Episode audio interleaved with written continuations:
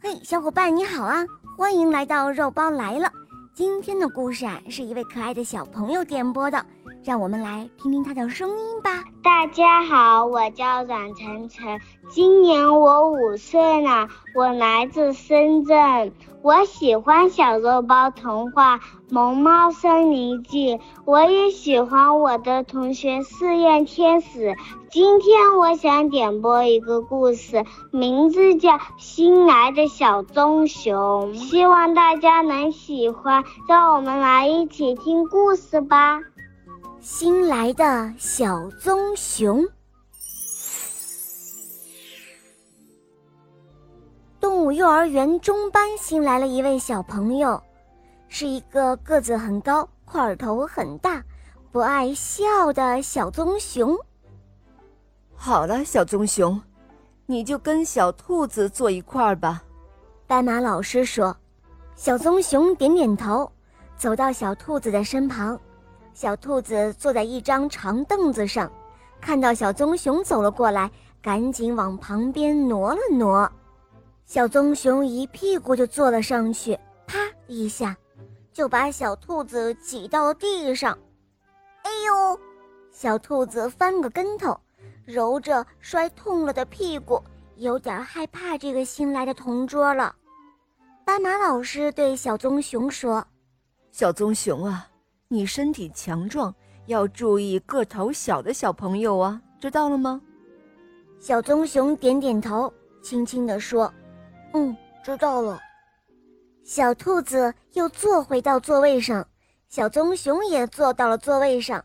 这一次，小棕熊不敢再去挤小兔子了，而是一屁股坐在椅子的边角上。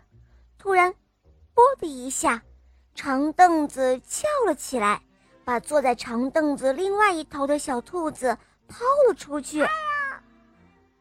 小兔子被高高的抛了起来。两只长耳朵绷得笔直笔直的，全身都在发着抖。幸好斑马老师没有走远，他听到动静，赶紧跑了过去，接住了小兔子，这才避免了一场灾祸。看来小棕熊没有办法和小兔子成为同桌了。斑马老师想了想，让小棕熊和小河马坐到一块儿了。这样的安排非常合理，小河马既没有被挤到地上，也没有被甩出去。小棕熊刚来的这天上午，真的是不安宁啊！所有的小伙伴们都觉得小棕熊太霸道、太粗鲁了。室外游戏的时候，小河马跑来跑去，不小心摔了一跤，小棕熊连忙跑过去。把小河马扶了起来，哦，谢谢你了，小河马真诚的道谢。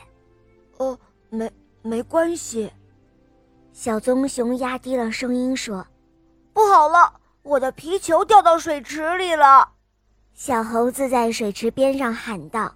小棕熊听到了，他连忙跑过去，拿起放在墙边的扫帚，把小猴子的皮球。从水池里拨到了岸边，然后抱了起来，还给了小猴子。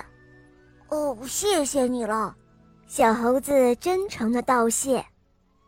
呃，别别客气，小棕熊小声的说。小兔子和小山羊玩羽毛球，不小心把羽毛球打到了树枝上。嗯，糟糕！小兔子烦恼地说。现在可怎么办呀？羽毛球拿不下来了。小棕熊看到了，他走过去啊，抱住了树干，使劲儿地摇了摇，哈哈，羽毛球掉下来了。嗯，真好。呃，谢谢你啦，小棕熊。小兔子真诚的道谢。呃，没关系的，呃，不客气。小棕熊摸了摸脑袋，笑得甜甜的。憨憨的，虽然小棕熊刚来的时候不爱笑，还把小兔子挤到地上，抛到了半空中，可是啊，它绝对不是故意的。它不是一个粗鲁的小棕熊，它是一个有点害羞，喜欢帮助别人的小棕熊。小棕熊现在在学校里交了许多好朋友，大家都特别喜欢它。每天呢，它都过得非常的开心快乐。好了，伙伴们，今天的故事就讲到这儿了。小朋友点播的故事好听吗？嗯，你也可以让爸爸妈妈来帮你点播故事哟。赶快关注“肉包来了”，在我的主页还可以收听小木偶匹诺曹的故事，还有公主故事、成语故事、西游记的故事，还有很多小肉包的独家童话哟。小伙伴们，赶快来收听吧！拜拜。